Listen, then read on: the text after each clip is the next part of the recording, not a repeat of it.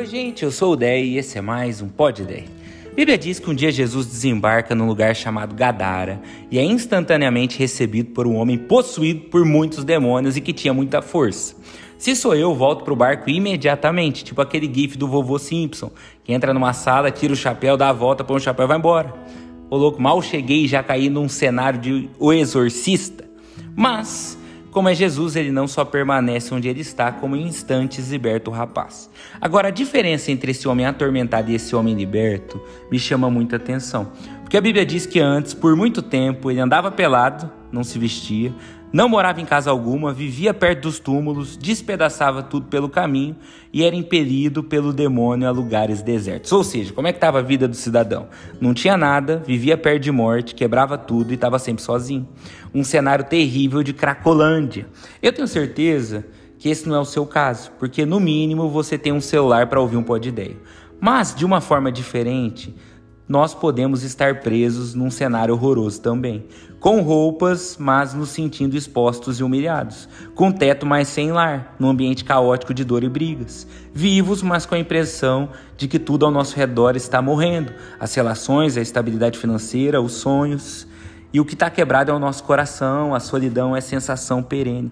Eu sei que são muitos os que estão nessa situação em alguma medida, mesmo que em partes, porque eu já não me engano pelo sorriso das fotos das redes sociais, porque todos nós em algum momento temos crises profundas, faz parte dessa vida. E depois que Jesus intervém, a Bíblia diz que todo mundo na cidade toma um susto, porque vem esse homem vestido em perfeito juízo e sentado aos pés de Jesus. Que susto bonito de dar nas pessoas. Esse susto de estar totalmente diferente. Ô louco, não era aquele lá, o fulano, que estava quebrado, que estava na bed, que estava na pior, que estava separando, que estava todo lascado? Pois é, é ele e ele estava, até que Jesus apareceu. Até que ele se moveu em direção a Deus e pediu socorro. E quando ele percebeu, já estava tudo diferente.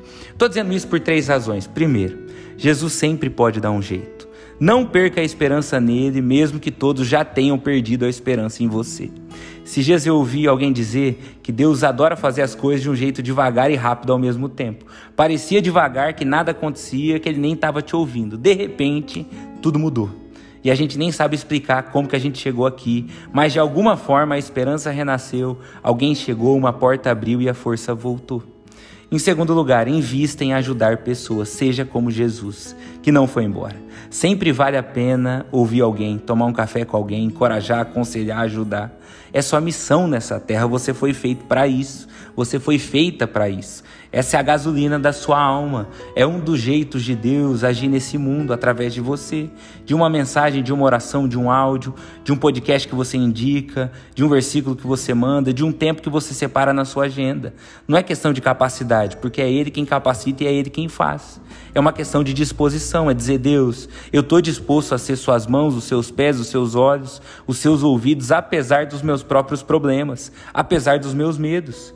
Provérbios 24:11 diz assim: Liberte aqueles que estão sendo levados para a morte e salve aqueles que cambaleiam ao serem, levados para a matança. Você pode até dizer não sabia de nada, mas será que aquele que pesa os corações não perceberá? Aquele que atenta para a sua alma não ficará sabendo? O que, que a Bíblia está dizendo?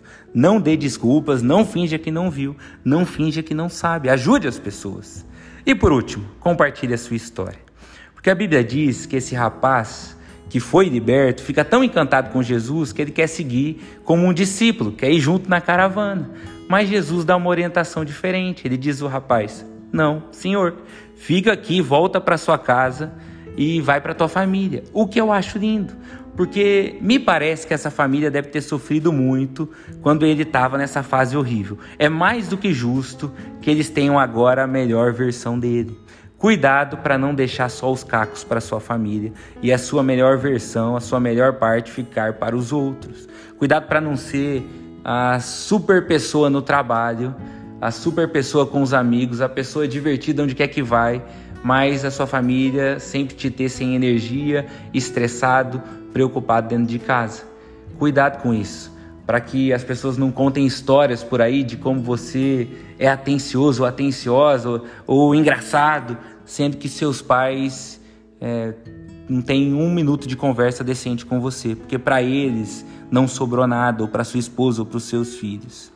Só que Jesus completa, e eu quero terminar com isso. Jesus diz: e conte tudo que Deus fez por você.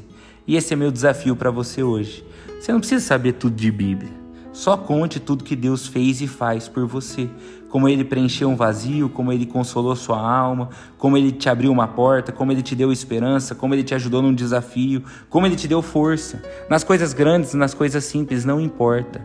O importante é que Deus transborde de você na naturalidade do dia a dia. Não é para você virar um evangelista de praça pública que julga todo mundo e se sente na obrigação de mudar as pessoas. Não é nada disso, é só para você contar a tua história, que com certeza já tem muito de Jesus. Eu queria que você pensasse nisso, que você transborde Deus por aí no seu dia a dia, que você conte tudo que Deus fez por você. Essa é a minha oração por nós. Deus te abençoe e até a próxima. Tchau, tchau.